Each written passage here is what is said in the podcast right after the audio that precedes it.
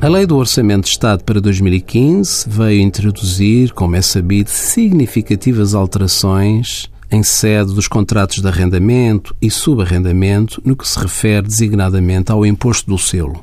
Têm surgido muitas dúvidas no caso de arrendamento de partes de comum de edifício constituído em propriedade horizontal, obrigando uma vez mais a autoridade tributária a pronunciar sobre esta matéria. Os proprietários das frações ou condóminos são simultaneamente comproprietários das partes comuns do edifício.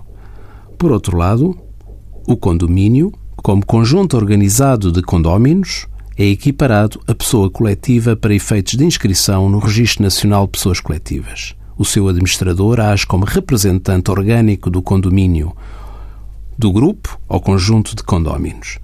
Ao celebrar o contrato de arrendamento, o administrador executa a deliberação tomada em Assembleia de Condóminos, em representação da vontade coletiva do condomínio como um ente coletivo. Para efeitos do imposto selo, devido pela verba 2 da tabela geral do imposto selo, a obrigação acessória de comunicação dos contratos recai sobre o próprio condomínio.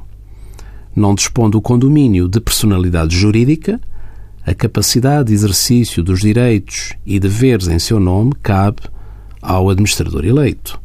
A Declaração Modelo 2, referente ao contrato de arrendamento de uma parte comum de edifício constituído em propriedade horizontal, deve ser, pois, entregue e preenchida pelo Sr. Administrador, em nome do condomínio, indicando-se o número de identificação fiscal do condomínio como locador deve dirigir-se para o efeito a um serviço de finanças com a ata que lhe confere os respectivos poderes.